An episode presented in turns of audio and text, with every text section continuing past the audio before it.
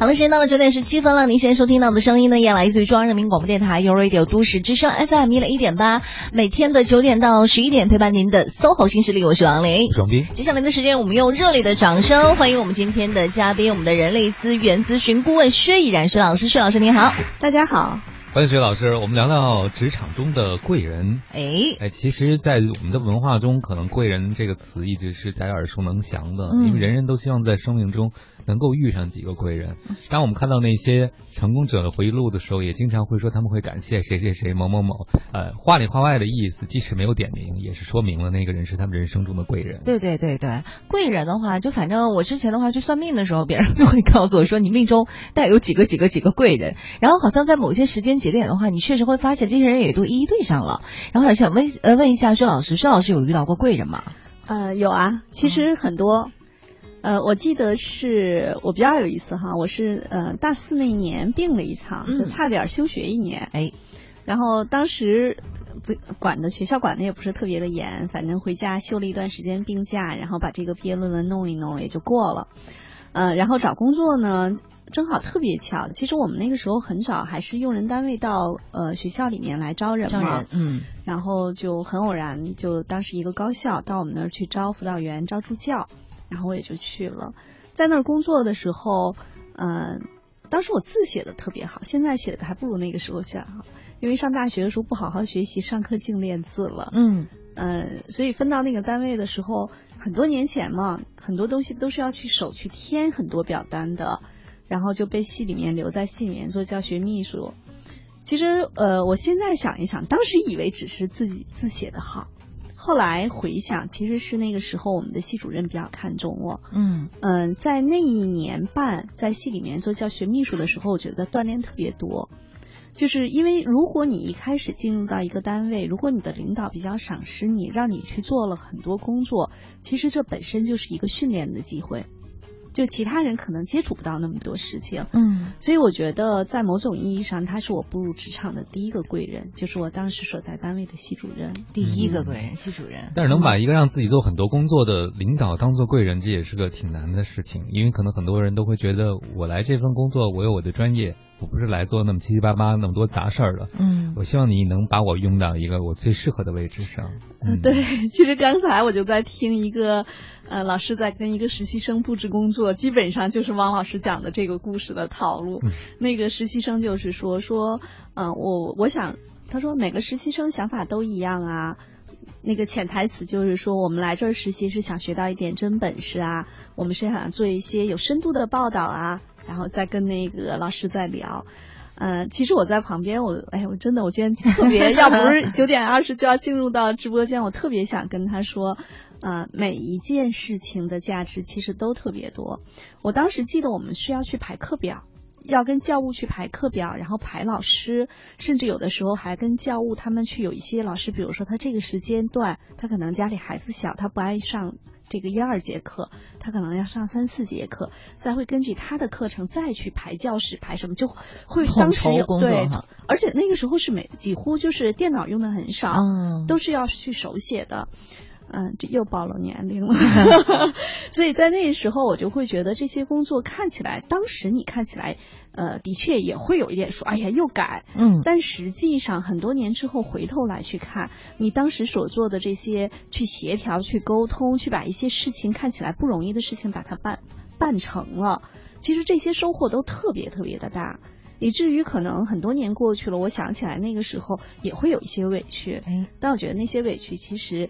嗯，挺好的，就是后来在遇到一些事情的时候，觉得哎，没什么过不去的坎儿。嗯，哎，大脸王，你有没有做过什么？你再喊我一遍，好好听啊！把王去掉，嗯，来。我练习一下啊。呃，在你初入职场的时候，做过一些，比如领导安排你没有那么多技术含量，但你觉得后来还挺受益的事儿吗？没有那么多技术含量，但是后来还挺受益的事情，那可能是剪音频吧。就因为我会觉得说，那我是学播音出来的嘛，那我可能都是就是配音，因为你有录音师在嘛，你干嘛还要让我去剪呢？当时可能会有这样的，然后我当时后来我跟录音师姐姐也是成为了特别好的朋友，当时还在外面说这个录完以后自己去剪一下。我说为什么？第一反应就是我为什么要剪？一配音的话，那我在里面录完，我又没有错太多，然后就两三个点，你自己去剪。然后他就跟我说了句说，反正对你以后有好处，你自己去剪一下。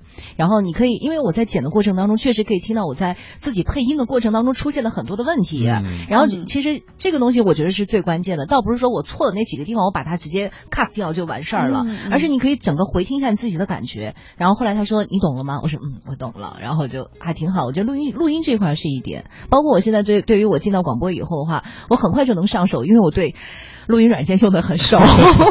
对，所以其实有很多时候，我们看起来这些微不足道的小事儿，可能都是呃对于日后非常有价值的。嗯但是就刚才我在外面看见那个实习生，我当时就在想，今天我们的话题是跟职场贵人有关。嗯就这个姑娘，她很有可能她会遇到很少的贵人，因为她一直在说我知道，我知道这个事情我是这么想的啊不是你说的那样。他就总是后面有一个 but，就是啊，老师你说的我都明白，但是我怎么怎么怎么怎么样？对，他嗯就，然后在这种情况下，就我作为一个旁观者哈，当然我是一个比较八卦的旁观者，也是一个脾气比较暴躁的旁观者。我当时就在想说，看到这样的人，我就想躲他远一点，就是你跟他沟通太费劲了。嗯，就比如说，因为我在职场中这么多年，我们也做过特别多不同层级的管理者的这种测评啊、访谈啊，我们都会发现，当这个人的职级不断提升的话，谁除非提到那种特别大的领导，其实在环节上面的管理者，不管他是叫主管啊、经理啊、高级经理啊、总监啊，他都是真的特别特别忙。嗯在这种情况下，他一定不希望自己的沟通成本那么高。就他如果去带一个小朋友，我不停的要给你做思想工作，嗯，那我想一想，算了，我还不如带另外一个我一说他就秒懂的人。哎，就是领导可能都会喜欢你给了一，然后那边接收到的是三，而不是说我这边给了你十，你那边只接受一。嗯、对他都给你挡回来，就他嗯全给你挡回来。那我就在想说，那他在未来的职场的路上，他会遇到什么样的贵人呢？嗯，就是他身上带了一个福，就是贵人走开符。嗯 所以那倒不是，但你又明显感觉到，就是呃，我觉得可能会有很多的人不愿意跟他过多的交流。因为你对他嗯。沟通成本太高。挥不了任何影响，就是他好像都明白了，其实没明白，他要明白不会是后半句，是的，嗯所以你就会觉得那这个雄不可雕也，是不对是？，甚至你可能说，我当时就特别想跟他那小老师说，哎，你让他多摔点跟头，他就都懂了。啊 嗯，我在这几天看了本书，书里边呢介绍了两个人，一个是艾森豪威尔，一个是那个罗斯福。嗯这两个人都在我看来属于那种特有主意的人，人家能做到那个程度，做到那个位置哈。但是你后来发现，他们一些侧面的描述，这些人都还挺能在关键的时候听进去别人的意见的。嗯，但是好多的时候，这一部分并不是特别在成功传记里或者故事里被强调的，反而他们那些我们一般人觉得理解不了的。对难忘及项背的坚定啊、刚愎自用啊，往往是被和这些成功的领导者联合联系在一起的。但实际上，他们能走到今天，绝不可能一开始就是刚愎自用，嗯一开始刚愎自用很快就被灭了，对不对？对，而且还有一点，就是我们很多时候看到那种特别刚愎自用的人，其实你只是看到了他一个面。嗯嗯比如说前两天我在跟我一个客户在讨论他后面的一些业务布局的时候，呃，他是一个其实是非常自负的老板。就是基本上很多事情，你要是想跟他沟通，把你的很多想法传递给他，呃，基本上我的方式是不在微信上说，不在电话里说。就我们俩在电话里只是去说啊，好，明天上午九点半哈，好，行，就只是说这样的事情，必须要去当面说，而且当面必须在白板上把图给他画出来，就是因为。嗯，很多比较刚愎自用的人，我们打着引号啊，倒不是说他们不好，其实是他们有非会有着非常自己非常明确的一个呃思维的框架。嗯就你的东西，你的系统想要嵌入到他的系统，或者你的某些插件想要嵌入到他的系统是啊难度比较大的。就它其实是一个自己特别自洽逻辑的一个系统，嗯他们的思维是具有这种系统性缜密性的。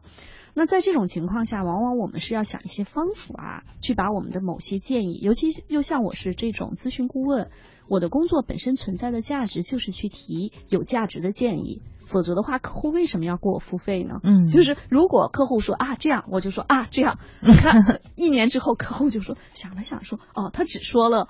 没有价值的话，那我为什么还要雇佣他呢？嗯，所以客户有的时候是希望我去提一些不同的建议，而这些不同的建议和他的系统中原有的他的想法能够生成一些新的想法。嗯，所以我在跟他们交流的过程中一定要白板。第一个是我要把他的想法画出来。然后我会去引导他说：“那我们去想一种可能并不会出现的情况，比如说这种啊特别特殊的情况，如果出现了这个情况，那对我们的损害是什么？如果我们现在要去做一些不会出现这个极端状态下的呃情况，我们现在要做哪些准备？那我们发现其实他们是能听得进去的，嗯。”但是你这个沟通方法很好啊！你先把他的想法先画出来，嗯，对。所以刚才我看那两个人在聊的时候，就发现他们俩像俩平行线，嗯，你聊你的，我聊我的。哎，我还是真挺佩服后面那个就是带实习小老师，小老师，他最后实际上还能把话圆回来，圆的还挺好。我我后来我也暗自猜想，他可能现在学生都开学了，他也没有实习生，所以该怎么用还是怎么用哈。嗯。但实际上你会发现这个沟通成本太高了，就是有很多时候，我有的时候跟很多年轻人去讲说，你可以有自己，就是你可以有自己的观点，嗯，你可以有自己比较鲜明的观点，但是在工作中，或者说在我们日常的交往的过程中，你要确保自己要跟外界留有这个插口。前两天我还听到了我外甥女儿讲的一个例子，他们上大三了也特别忙，包括这段时间她也开始实习了，她要学本专业，还要修二学位，还要实习，还要有社团工作。现在的大学生的确也特别特别的辛苦。然后他就说他同宿舍的一个女孩跟他说说，哎，我又有这个事儿那个事儿，我好像忙不过来了。然后我外甥女儿就跟他说说你必须要取舍嘛，什么更重要？因为你又要学本专业，又要修二学位，本专业你还不不能挂科，对吧？等等这一些事情的时候，然后呢，他说他跟这个女孩聊到最后，他突然感觉到那个女孩似乎是在说你在羡慕嫉妒我这么忙，嗯，好像说我忙我很成熟我很愿意，你好像在羡慕嫉妒我。然后我外甥女看了看说啊那好吧，那我就不说了啊。但实际上想一想，如果。呃，就是我们去想这件事情，如果对方是这样的一种状态中，其实慢慢的他就会变成像孤家寡人，没有人愿意去给他提建议。嗯，对，说的真对啊！我觉得其实你能不能吸引贵人，先别说贵人了，你能不能吸引人在你身边，这很重要。有些人那个自带气场就是招黑体，对我已经很不错了，我不需要你给我建议，是吧？这样的人可能连别人给他的反馈都接受不了，很贵人的。对，所以我们首先还是要先认清一下自己。我们也稍微休息一下，九点十九分了。接下来说说职场中的贵人缘，各位有什么问题的话，依然可以在微信上面跟我联系。微信的公众账号搜索添加“都市之声”为好友，发送文字留言就可以了。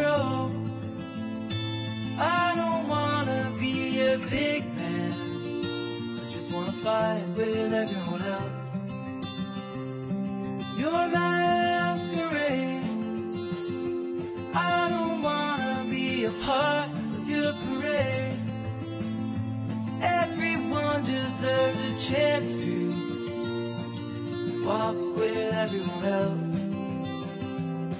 while holding down a job to keep my girl.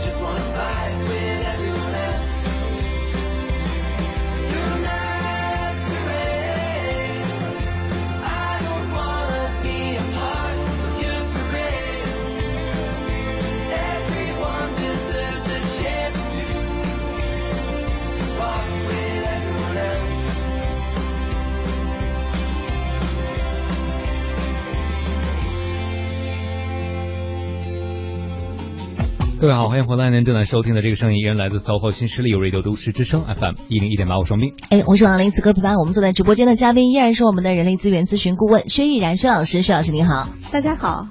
曾薛老师，我们今天聊到职场贵人，刚才说到了有一类的小朋友不太招贵人啊，就是怎么说话都听不进去。我周围也有一些朋友，他们会挑小朋友实习生的时候，他们就会夸某位实习生，通常第一条就是有悟性。啊，一点就通或者不点就通。你仔细想想什么叫悟性，主要对他们有有悟性，就是能够领悟他们说的话，而且领悟到点儿上，在执行的时候也能够走一样，至少是。能执行出个百分之八九十吧？对，就是不需要你举一反三，我觉得举一能能反一，就是嗯说做到就行了。对，所以你看到没有？我觉得在人际关系中，就像薛老师刚才讲的，你能去先去理解别人，执行别人的意见，是你。获得别人信任，让别人愿意帮你的一个前提、一个基础，特别是在职场中，对不对？对，因为其实我们今天在讲职场中的贵人哈，嗯，很多时候，呃，我也会跟很多刚刚步入职场的小伙伴去讲说，嗯，其实，在职场中，如果你的部门里头有十个人，你放心，一定有两三个人是特别愿意帮助新人的，嗯，就是他是是一个最基本的人群中的一个概率。对，虽然我们没有一个所谓的统计的结果，但是你去想一想，只要这个部门十个人，一定会有两个或者三。三个这种特别愿意去帮你的人，但是他帮人的时候，他也是看人去帮，嗯，就他愿意去帮什么样的呢？比如说这种比较乖的，我们所说的乖，实际上并不是没有个性，嗯，而是说你能够去，就是去耐心的听别人把话讲完。刚才那个例子，我就在旁边听的都起急，是因为你发现他们俩那个说话就跟辩论赛似的。哎，这里方又要说一下，现在大学里头啊都有辩论赛，像我外甥女儿也是这个叫上学期好像还是个最佳辩手，然后我就必须要去提醒她，就是千万不要把辩论赛的那个辩论的方式拿到工作中，嗯，拿到职场里去，对，拿到职场中去。哎，你就会发现刚才那女孩也是说，哎，那您的意思是什么呢？啊。那要不你先说一下你们是怎么做的？就这实习生不停的在跟这个小老师跟老师说哈，对，然后老师他其实是想说，他现在给他安排的任务他不是特别喜欢，然后呢他想去做其他的任务。那从这个老师的角度肯定是说，那你要说一说你做这样的任务你会怎么做，那我才能想你是不是可以去胜任那个工作。这是第一个。第二个呢，本身咱们说从广播的节目中啊，呃，比如说有一些受广播这种特征的这个限制。它可能不适合做特别深度的一些报道和挖掘，嗯，因为它都是这种比较间断性的一个一个的小的频这种，所以在这种情况下，那个老师在问他的时候呢，他就会去问反问老师说：“那你们以前是怎么做的？” 就你听见他在整个说话的过程中有三个特点：第一叫反问，嗯；第二呢，不断的跟老师澄清概念，嗯；第三呢，当老师问他问题的时候，他欲言又止，嗯。然后最后呢，他还在问一件事情，说认识不认识其他频道的？他对那个。还比较感兴趣，我当时就特别想笑，说我们也会经常求人帮忙，但是求人帮忙的前提是别人觉得你这人可帮，嗯，就是我们不会把一个，比如说像这个女孩，我觉得我们不会把一个这样的特质的人去介绍给我的其他的部门，因为我但是想害谁？我 明白了，就等于说我跟王老师，王老师，你看那个我天天帮你倒茶送送送水的，然后你看每天那个什么什么的，我对你特别特别好。然后你能把小宁 QQ 号告我吗？是这种是吗？对，哎呀，太有意思了，这小姑娘，我就在想，嗯，其实因为还是在明显嘛，她是实习生，还在上大学，都没有问题哈。嗯，我我，但我觉得人啊，其实就是要找一点了解。其实，在职场中也好，在日常的工作和生活中也好，你怎么样去跟人去打交道，这是一个我们一生都需要不断去学习的。嗯，包括我刚才讲的，千万不要用辩论赛的方式哈去做职场中的沟通。对，但是人年轻的时候，往往对输赢这件事情，第一个比较看重，第二个看的比较表面化。我在嘴上赢了你，所以我就真赢了你了。对，但在职场上，你想想。你赢了那个人，是不是他握的资源比你更多？是不是他的位阶比你更高？如果你在嘴上赢了他，你会从这个平衡的角度来讲，你究竟会收获什么？像你想一想啊。但是有朋友问了一个问题，虽然和贵人没关系，但我觉得挺有意思。这也代表一种类型的人啊。这个叫艾丽莎，她说我的闺蜜就听不进去别人的建议，但是遇到重要的节点的时候，她反而老向我求助，比如职场啊、感情困惑呀。我能客观的看到她的问题，又没有办法跟她沟通，每次都以和谐收场，毫无帮助啊！有技巧吗，老师？你 们薛老师我觉得她有没有？这闺蜜其实心里面特有数，可能。对呃，那首先你要了解一下，就是你的闺蜜是怎么把，就是把你当做一个什么样的角色？嗯她有可能在你这儿就是求和谐、求抱抱，嗯，她就是求一个加一加二这种，对，嗯未必是需要，真的是需要建议的。那我给你讲一个例子，就是我有一个小伙伴，他前一段时间工作上有一些事情，然后他就夸夸跟我大概说完，说完了之后我也没说什么，然后他说那个。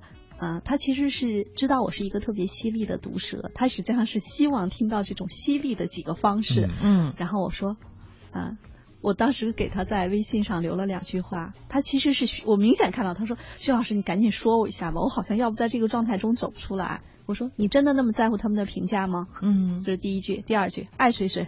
啊然后哎，我我那个我对面的那个就是微信发那个小伙伴，他说我一下子就轻松了。嗯就其实有很多时候是这种，然后我说我给他回了一个叫犀利有价值，他说对，嗯就犀利本身的价值有的时候挺有意思的。就是呃，我们虽然在沟通中去强调这种共情，说比如说对方遭遇了一些职场中的不不公平的哎待遇不公平的待遇啊，嗯或者什么，你应该首先是去接纳他的情绪，然后呢也告诉他这个事情其实并不是他的错，等等等等的。一般我们都会用这种比较温和的方式哈，嗯这种套路。但我发现这种套路有的时候是没用的，嗯反倒是那种特别犀利的套路，就一下子可能叫一语惊醒梦中人的那种方式。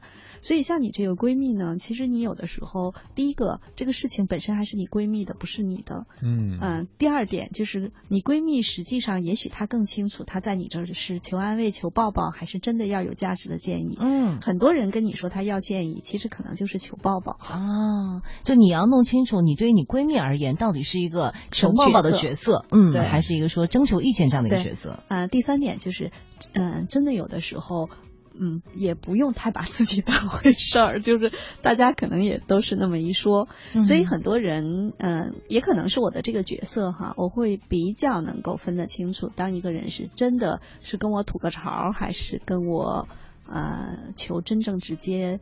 的这种建议啊，或者什么的，嗯。如果他要是求建议的话，我可能我一般不会说那么多，尤其是在微信，不管是语音还是在呃微文字中，呃，我基本上会用比较简练的方式去回复对方。重大的决定永远只能自己去做的，嗯，对。嗯，所以网上那么多人求骂醒了，就像像薛老师这样能给他们点犀犀利的建议啊。但我觉得像刚才你们俩说的，有些人真的问建议的时候就是确认去了。嗯，我有一个朋友在一段非常非常我们都会觉得非常折磨的情感里边沉沉浮浮好久了哈。我会发现他每次来找你来的时候，基本上就是这么几件事：第一个，他告诉你他很难过；第二个，让你看到他的难过；第三个，觉得他难过很不容易；第四个，鼓励他继续这样难过。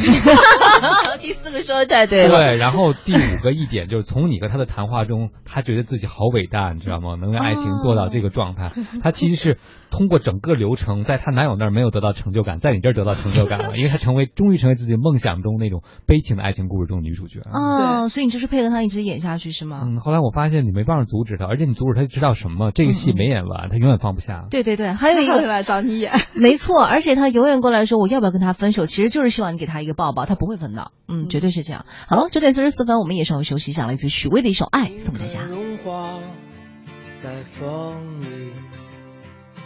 每当我感觉到你，就听到有花开放的声音。如是我选择沉默，每当风轻轻吹起。心里所有的美丽心愿，都已融在蓝天里。每当我感觉到你，我心中的花就开满世界。每当我感觉到你，我会深信这一切。每当我感觉到你，总不能忍住泪水。当风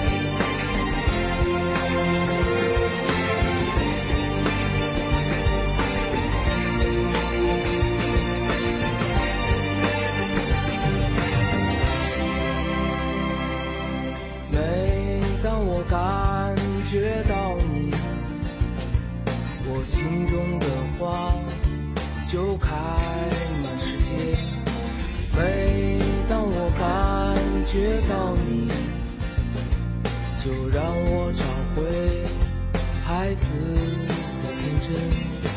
每当我感觉到你，我会深信这一切。如是我选择沉默，走在归乡路上。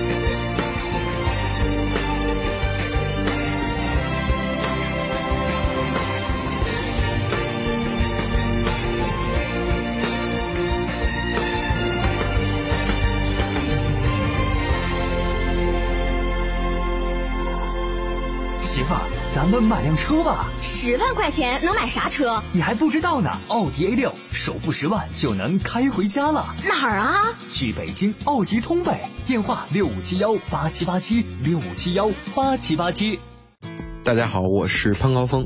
平时都是在电波中听到我的声音，现在咱们终于有一个碰面的机会了，就在九月二十五号都市之声野餐音乐节，见到我记得一定过来跟我说声嗨。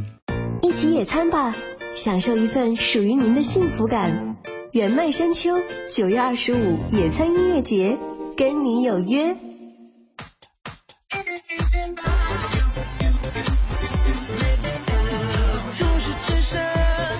生活听我的 FM。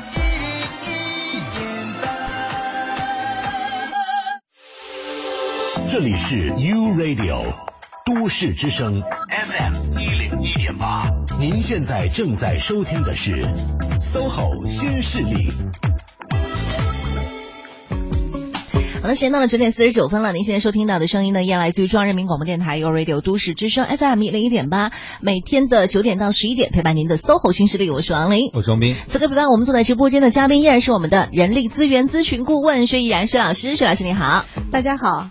啊，薛老师，虽然我们今天开场说的是职场贵人，但我发现一扯出来这个人和人的沟通，大家就收不住了。对，这确实每天我们都会遇到个困扰。你看，我们有位听友也说了，测博客他说，他大学有个室友非常有才，但是嘴真的非常不好啊。什么叫不好呢？他解释说，别人永远不如他，用嘴踩人是他的常态。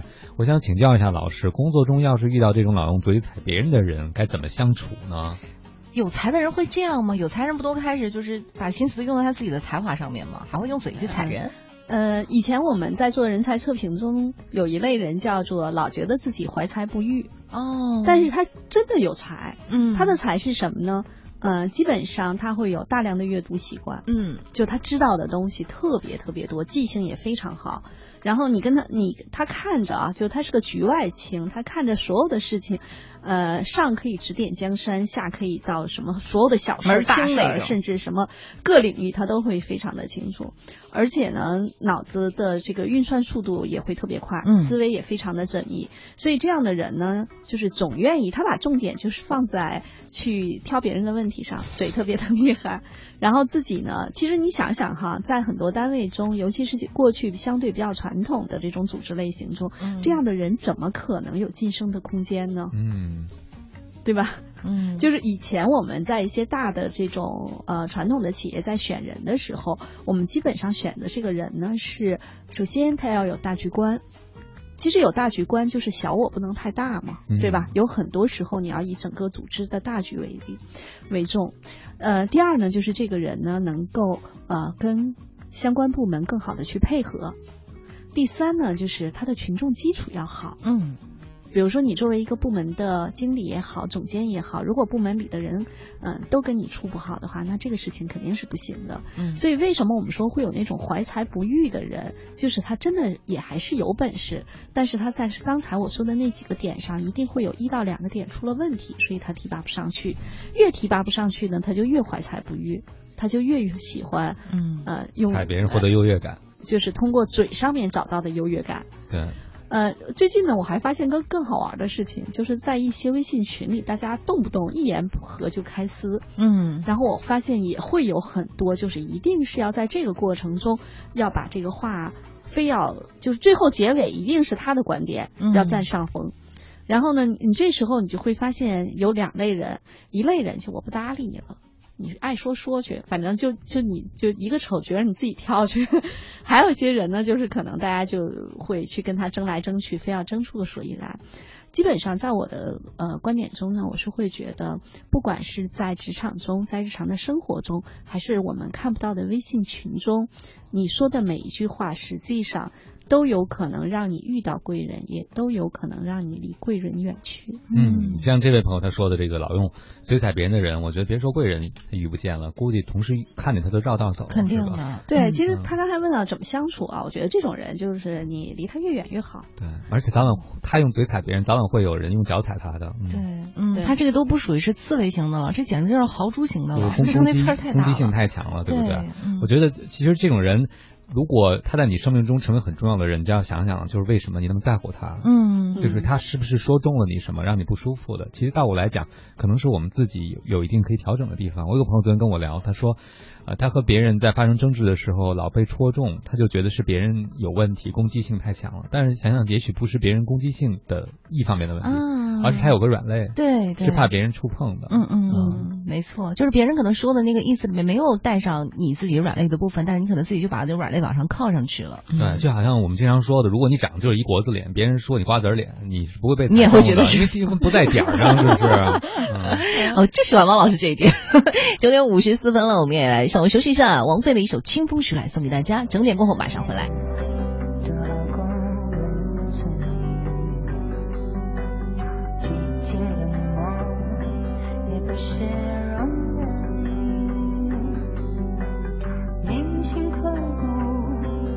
都要一意孤行越是憧憬越要风雨兼程要走多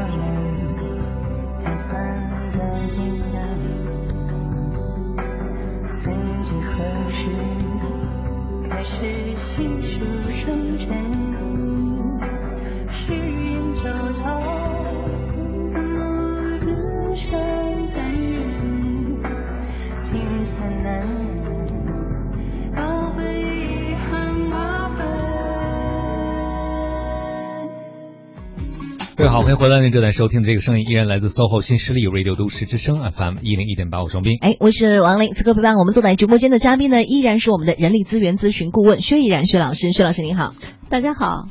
今天我们讲的是职场贵人。我看有一位朋友，我们的听友 Tina 爱，他就说我在世界上从来没有贵人啊，你怎么感觉？没有没有，从来没有遇到过贵人，不容易，是不是、嗯啊？一个人在职场中打拼好多年，现在招来的小朋友啊，我就很感慨的对他们说，呃，你是很幸运能够遇到我这样的贵人啊，不需要走很多的冤枉路。现在呢，想我要是当时遇到贵人的话，自己路会走得更快更广。没有贵人确实很累，全靠自己摸索。连算命都告诉他，谁都靠不上啊，只能靠自己。嗯，哎，我听完了以后，我就在想，我说这个老天啊，也没有薄待你哈、让你成为了自己的贵人。既然你一个人能走过来，就说明你身上其实因缘具足。从我们角度，是不是？有很多成功的特质在身上。对嗯，但是他其实也说到了一点，就是现在他招来很小的很多小朋友，他跟对方说。呃，我能够帮你们少走很多冤枉路，但我就在想，那小朋友能不能愿不愿意啊对 接受这句话？呃，这个事情其实说起来，我要说一个就跟他这个呃有点相反的例子，说说我自己的感觉，就是我会觉得我会遇到很多贵人，就是我们来如何去界定贵人。对，什么叫贵人？嗯、对，有可能就是他一句话点醒了我，我觉得也叫贵人。或者在我比如说我当年呃考研究生。然后我上分数线了，但是在我自己所报的那个专业中的排名不是特别靠前，所以如果要那样的话呢，必须涉及到去转专业或者转学校。嗯，在这那个时候还不像现在，现在你比如说你不管是去调剂专业还是调剂学校，其实都可以在网上有一些公开的信息。那时候其实信息并不是很透明，所以我记得我。呃，自己在北京，就是成绩出来以后，自己在北京，一个是在北师大，就我考的本学校在调剂专业，另外我还去了首经贸、北科大，呃，反正多所院校去联系，看看能不能调剂专业。嗯，很多时候谁也不认识，可能就是敲门，嗯，敲门去问。嗯，在我的眼里，可能在那个时间点告诉我一个信息的人，可能他都是我的贵人。嗯，就我可能把贵人这个事情放得特别的广。嗯，因为在我的概念中，有可能它是一句话或者某一个点上。当然，我们所说的贵人，如果你把这个词的界定界定成真的是在某些重大决策上或者重大事项上帮过你的人，我觉得那可能，呃，的确有很多人也没有遇到过所谓真正的贵人。这个就是看怎么去界定，这是第一点。第二点呢，就是我是一个比较热心的人，所以我特别爱帮别人。因为在我的概念中，嗯，我差不多十七岁开始上大学，离开家，包括我可能是工作了四年，又考研，然后又来北京，研究生毕业又在北京工作。我觉得我这一路上实际上是得到了很多人的帮助，可能这个帮助是一些小点上面。然后我自己也特别愿意去帮别人，所以会有很多小朋友会说，就是后后来比我年纪年轻一些的小伙伴会说我是他的贵人。我心里想，哎，我没帮你做什么呀，你怎么会说我是你的贵人呢？但其实可能就是一句话。我记得我当时有一个好朋友，就是他比我小十岁，他原来也是在咨询公司，后来正好怀孕，然后父母身体不好，他就离开了咨询公司。嗯，之后呢，她生完宝宝之后，她父亲又去世了，就是人的整个的状态特别差。然后他有一次我们俩吃饭的时候，他叫娟儿，我就跟他说：“我说娟儿，你放心吧，你肯定没问题。”其实可能当时这句话，呃，你说他是安慰吗？嗯，是属于一半是安慰，一半呢，我的确挺看好这个女孩的。我觉得她各方面能力其实是挺强的。后来他说，从那天起，他整个的状态就好起来了。所以，我们有可能会在无意当中成为某个人的贵人。对，他会一直觉得我是他整个很长时间的这种，不管是工作中、生活中，包括方方面面的一个贵人。我自己其实并没有太觉得，嗯。但如果我要觉得我是谁的贵人，可能对方也未必觉得我，就不一定这个信息是对等的。对，还有一点呢，就是呃，现在我遇到很多特别年轻的一些九零后的小伙伴，其实我不太愿意谈贵人这件事情，嗯，因为现在的小伙伴跟我们那个年代的人可能会有一些不太一样的点，他们会更去强调自我，嗯。所以有很多时候，你可能是帮他找到他自己的动力的能力来源，嗯，帮他找到他自己的路径，路他自己去走嘛。嗯，不过我最近也在看那个李笑来的一个付费的订阅的专栏，他也在讲到贵人。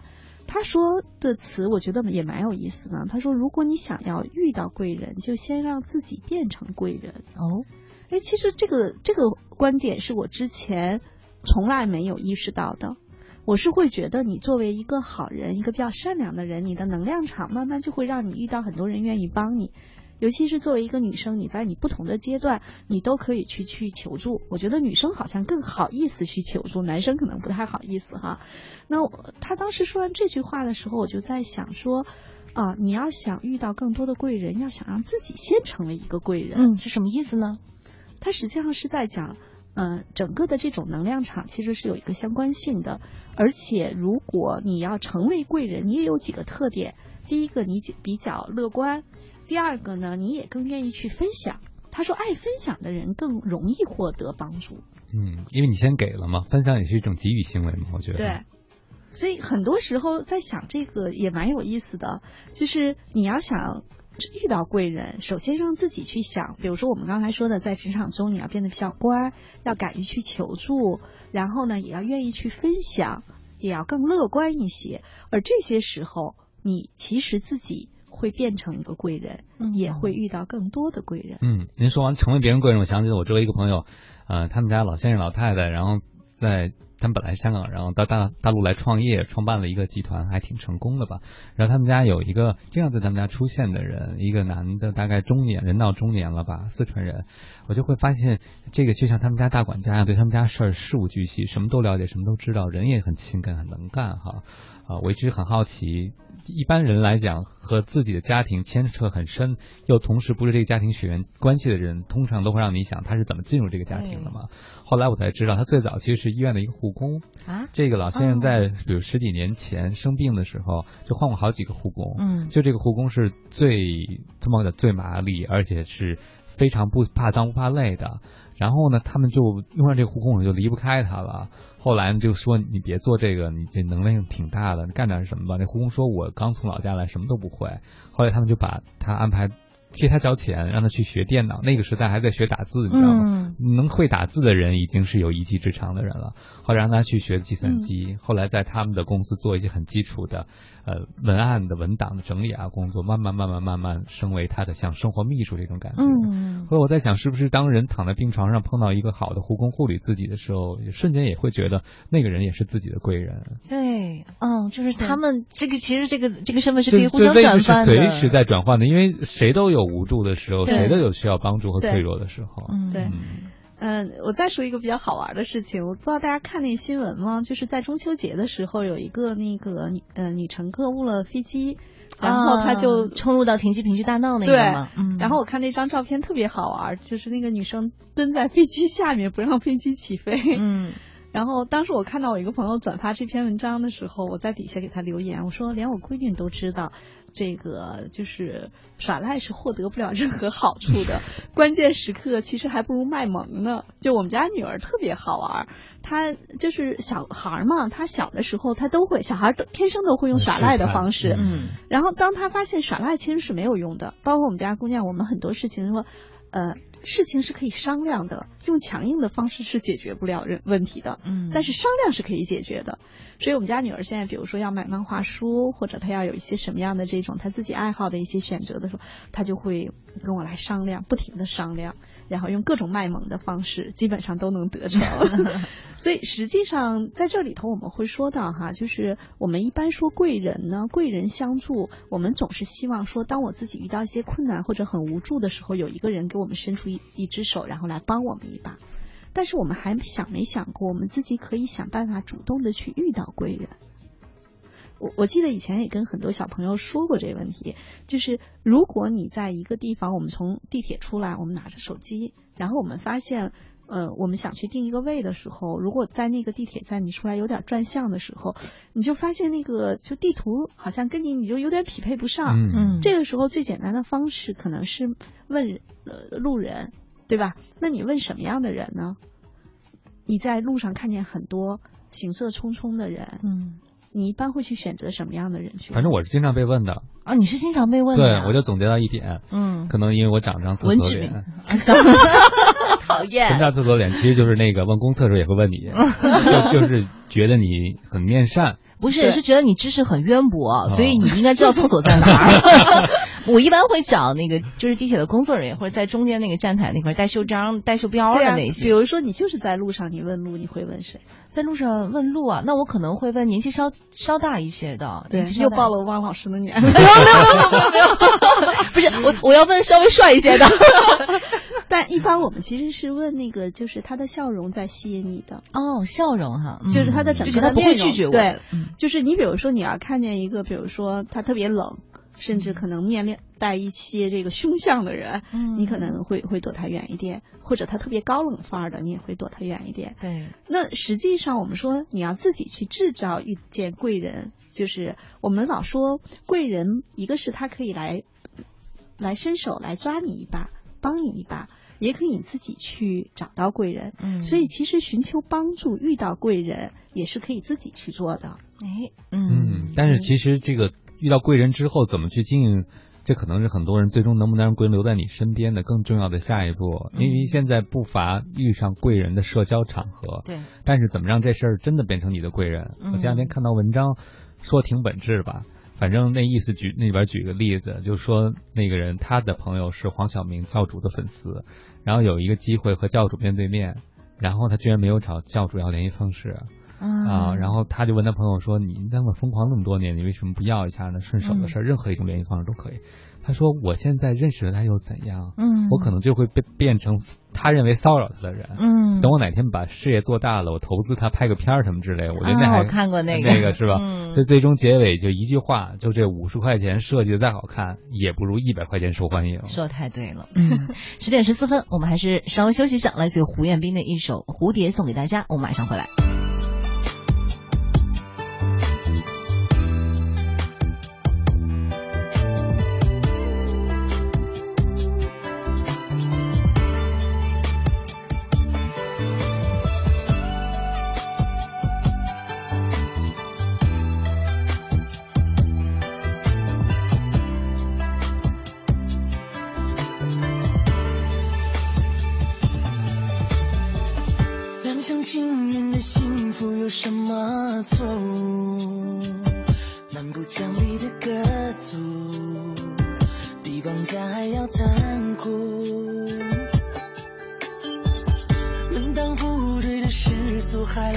伤无辜有情人不能眷属人世间那么多无助乌云密布隐去的路心里早已想好了归宿为爱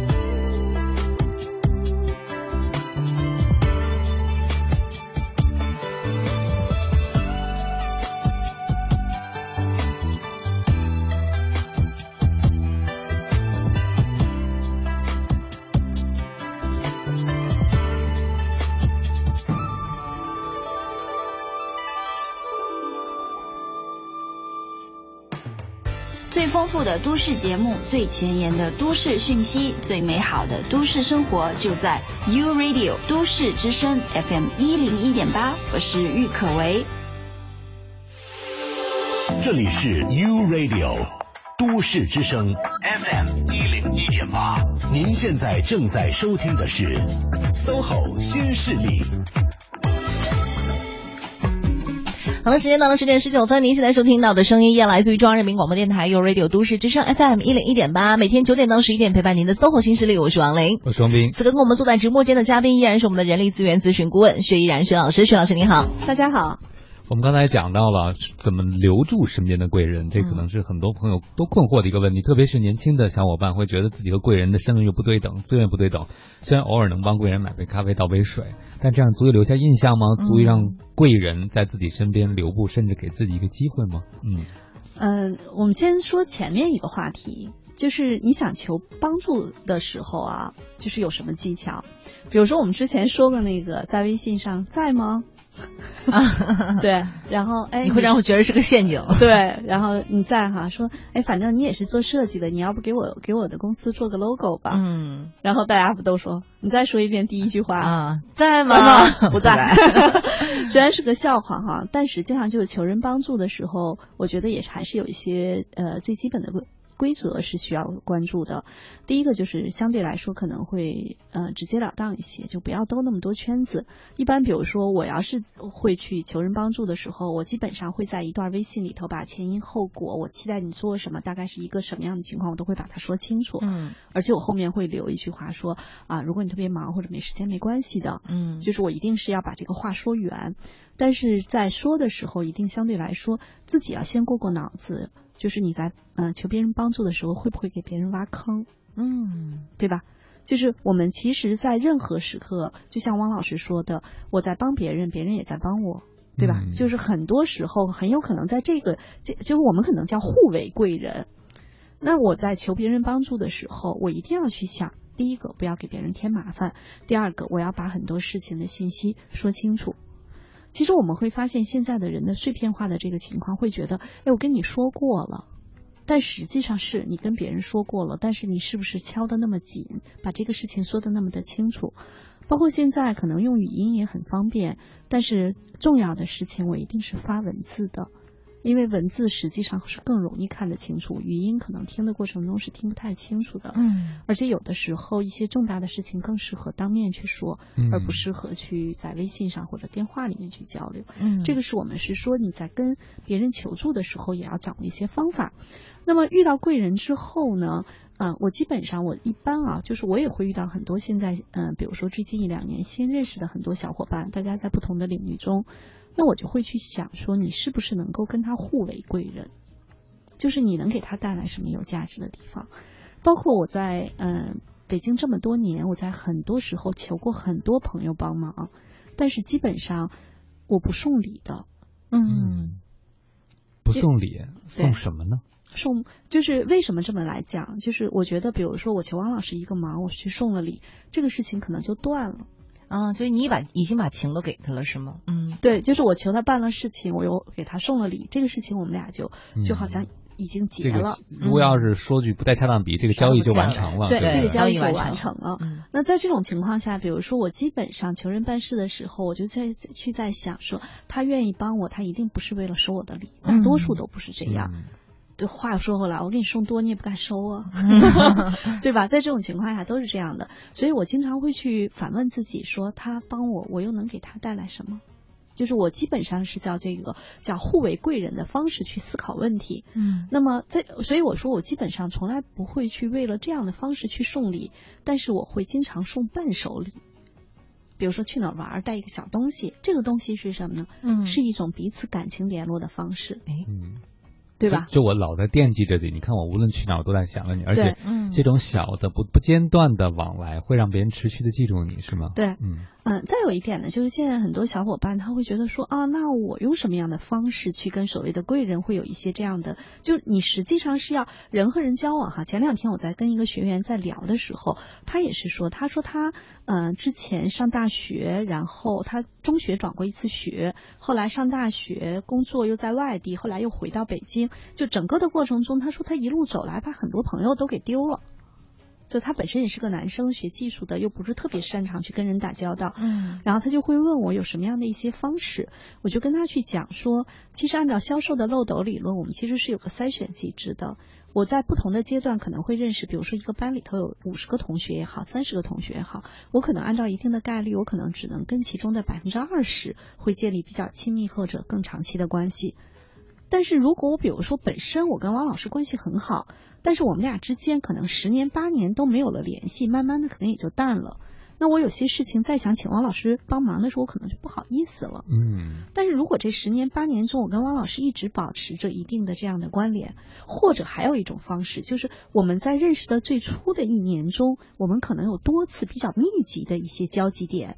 我当时就跟他举了一个例子哈，他是在在行上约我，但是其实他爱人以前其实就也是在在行上做行家就认识我，然后我就当我跟他我举我和他爱人之间的关系，我说你看我们之间有这样的连接，这样的连接这种方式，我们又一起做过什么？我说当一一个人和另一个人有过五次这样的比较紧密的连接之后，其实他们就已经可能成为特别好的一种关系了，一段关系。在这种情况下。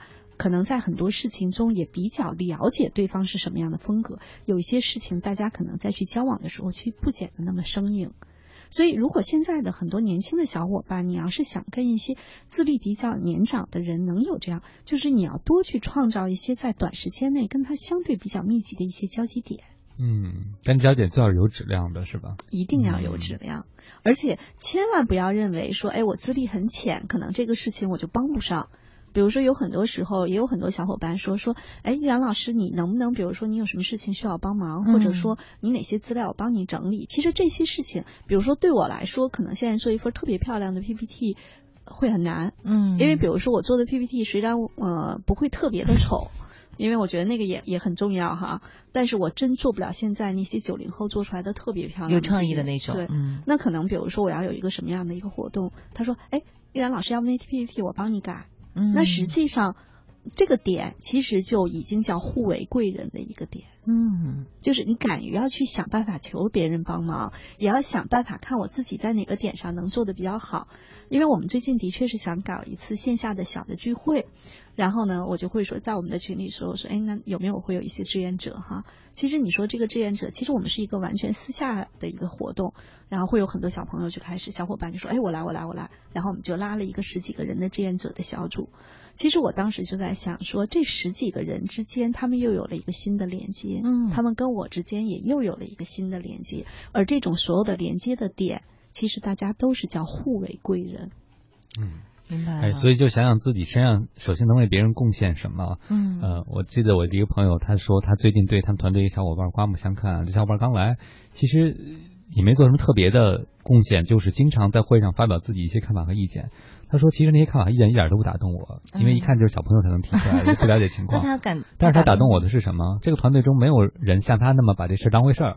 哦，就态度的问题。对，就是哎，我就发现其实你永远可有可以贡献的东西。他就发现其他的人在团队中待的时间已经足够长了，他们会对很多东西察言观色，想到投入的性价比，想到领导出完这个主意，我出了主意，我要干活啊。嗯。领导说完这个计划，我在想我的分工是什么。回来我和领导一起把这个泡泡吹大了，那我可能就很难接盘了，对不对？就他的自己的执行力啊，这种，嗯。对，他会顾虑特别多吧，前前后后。但恰恰这个小朋友，第一个他可能没有顾虑，所以他就开脑洞的想法；第二个，可能领导更看重的是，就别人都不愿意干的活，他可能愿意干，他不怕给自己添累，而且他他的这个态度可能是领导特别想得到的一件事情。嗯，明白了。所以有的时候就是，可能有些小伙伴就是不太自知，说我就觉得我自己什么都没有啊，然后就为什么那他怎么可能会帮我或怎么样？对于自己可能还没有一个全面的认识。像您刚才说到那个小伙伴，他可能也没有觉得说啊，我提这个东西过去，老板看重的是我的态度，他可能真的会觉得老板看重的是我的方案。对，但是他可能就有点所谓的傻嘛，嗯，就年轻朋友，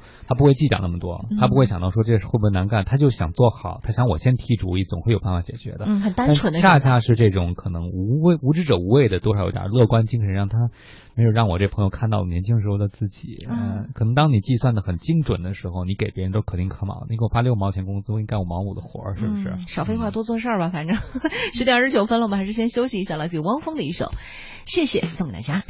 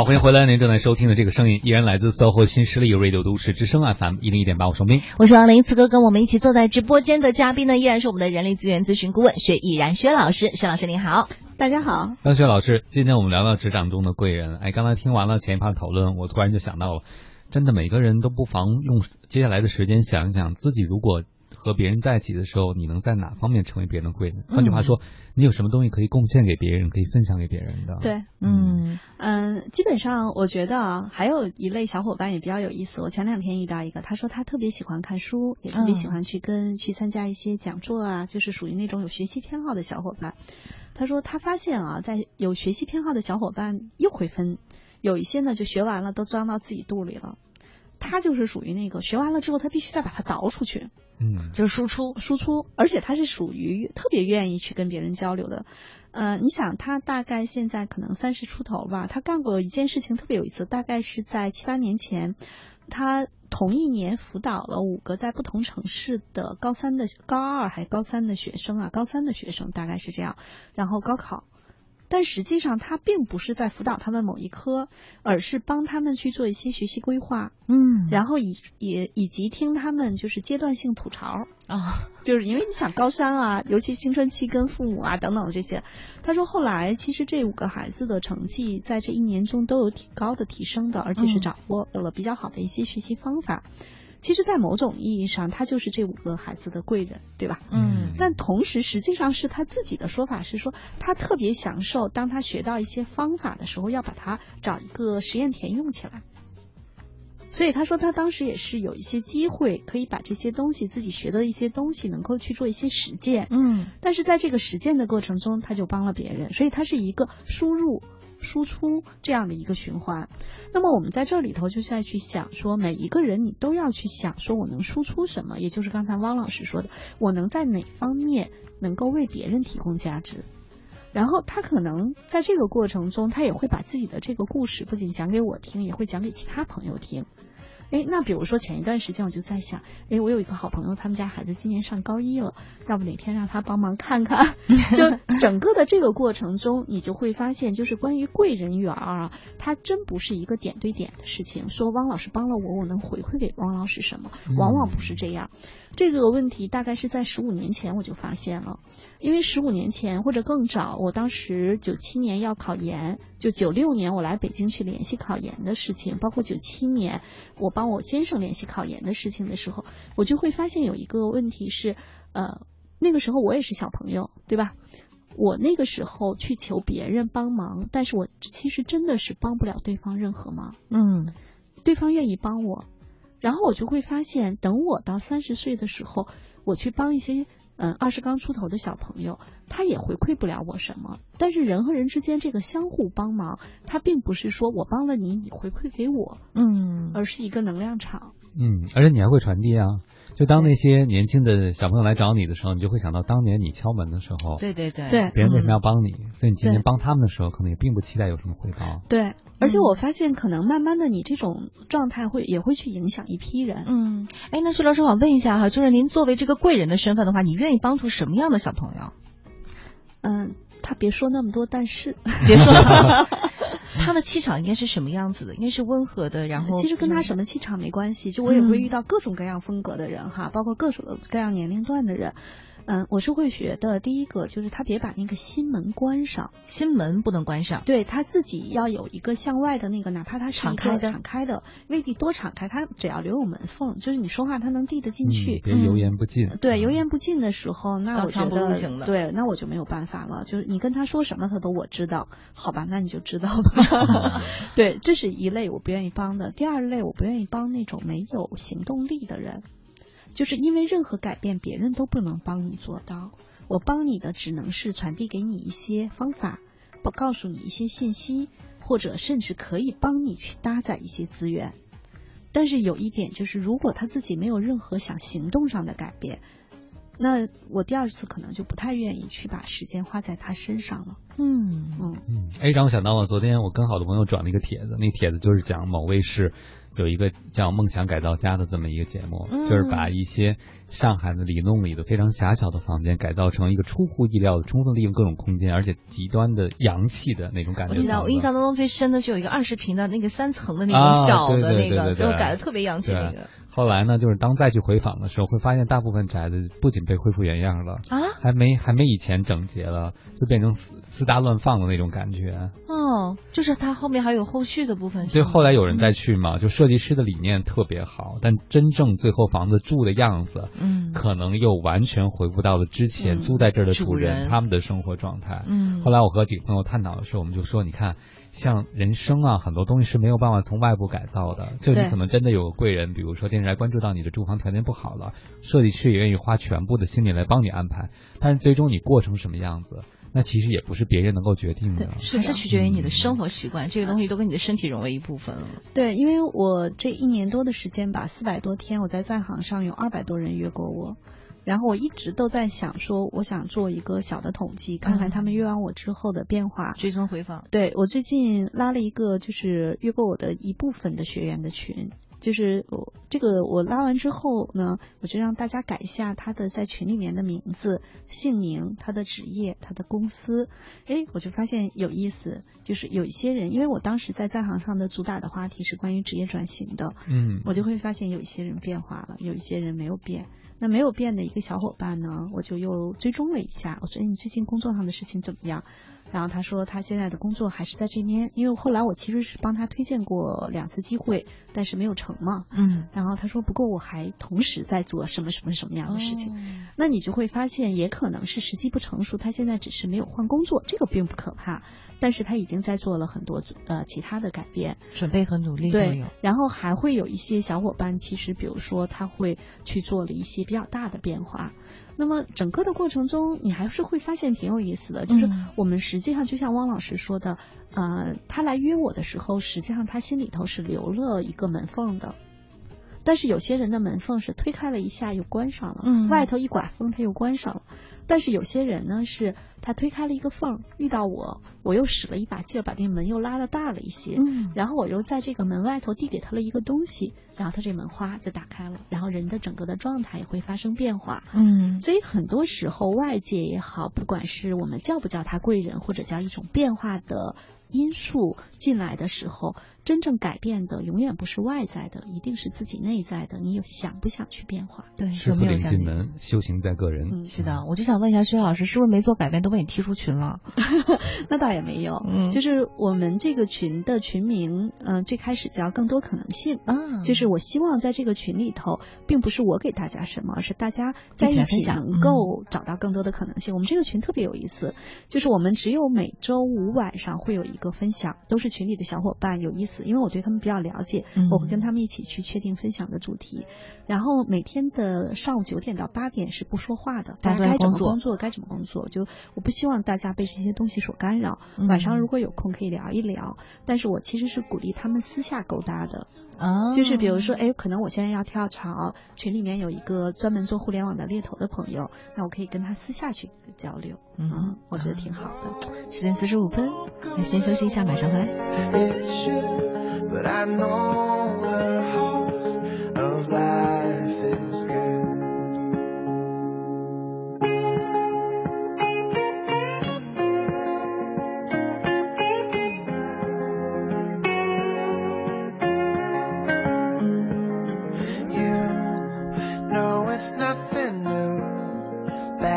Never had good timing. Then the circle of your friends will defend the silver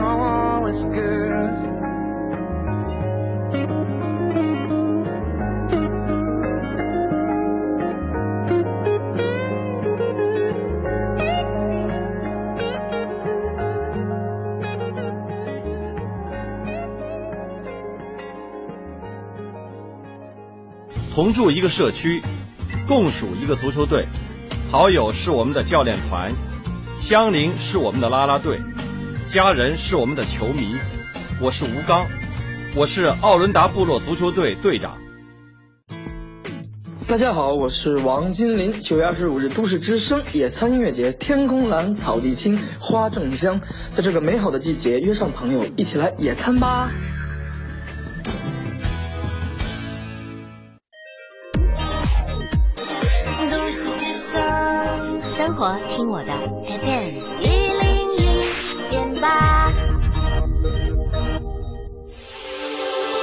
是 U Radio 都市之声 FM 一零一点八，您现在正在收听的是 SOHO 新势力。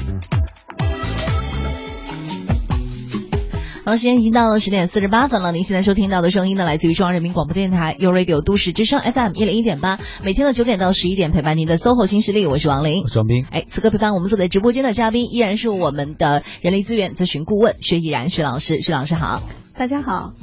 我们今天聊的是在职场中遇到贵人，其实不光是职场了，生活中处处都有贵人。我听到现在就更知道了，别人可以成为我们的贵人，我们也可以成为别人的贵人。有朋友问了一个特别具体的问题啊，他说和贵人在打交道的时候，怎么才能不是那种逢迎巴结的，怎么才是平等的，做到这个不卑不亢的状态？嗯嗯，首先第一个哈，就我们说巴结也好啊，奉承也好，其实它都是一个内心的感觉。就是我觉得我也比较，我我自己想一想，可能我性格中有比较独特的点，就是我特别年轻的时候，我也很少有那种巴结或者奉承的，嗯，所有的时候我在跟比我年长的一些长辈或者领导我们在一起的时候，我觉得相互的那种尊重我是比较看重的，然后也是会因为从小的这种家教嘛，你可能会跟人家在一起说话的时候会拿捏好这个尺度和分寸。但一般来说，我不太愿意去巴结任何人。嗯，包括实际上，我记得不管是刚步入职场，还是后来硕士毕业之后又步入职场，嗯，当时都会遇到一些包括政府部门的一些所谓的领导啊，或者各大集团的一些领导。嗯，我一般是不太愿意主动去什么去让人身边去抽的，因为我会觉得。嗯，你你是一小孩儿，你也不太会把你当回事儿。嗯，但是如果当他如果问到我说，哎，那时候很年轻嘛，说小娟啊，那你是哪儿毕业的呀？怎么回事的呀？我就会在这种时候会把自己的优势呈现出来。嗯，然后呢，有可能是让他对我感兴趣啊，那你又是怎么回事啊？什么这个是怎么做的呀？你对这件事情怎么想的呀？哎，那个时候年纪很小，但是你会发现你的某些观点或者想法是可以打动他的。明白了，对，所以不管什么时候你遇到比你成绩高的人，是你内心不要先去想我怎么去讨好他，因为讨好这个词啊，其实真的最后是讨不到好的，挺被动的，对，挺被动的。所以可能你要去想清楚，我到底有什么样的一些优势，我能够带给别人什么，而是是在这些合适的时间点，我把我自己的优势呈现出来。所以就是敌不动我不动，敌若动我大动，是这意思。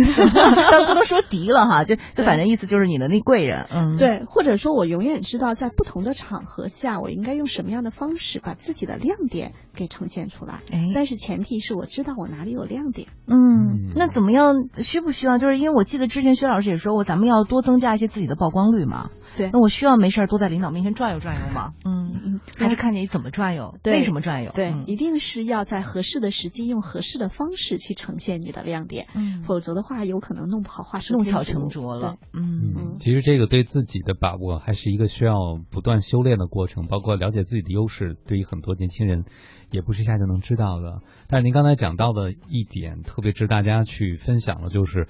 学会呈现自己的优势，机会来了一定要抓住，然后怎么样去呈现？呈现优势也有这个笨拙和精妙的区分，是吧？有些人可能特别冒尖儿，就生怕别人看不到自己的优势。嗯，但结果也许有的领导会比较喜欢这种风格的人，比较爱现的人，嗯，觉得有表现欲的人可资啊使用。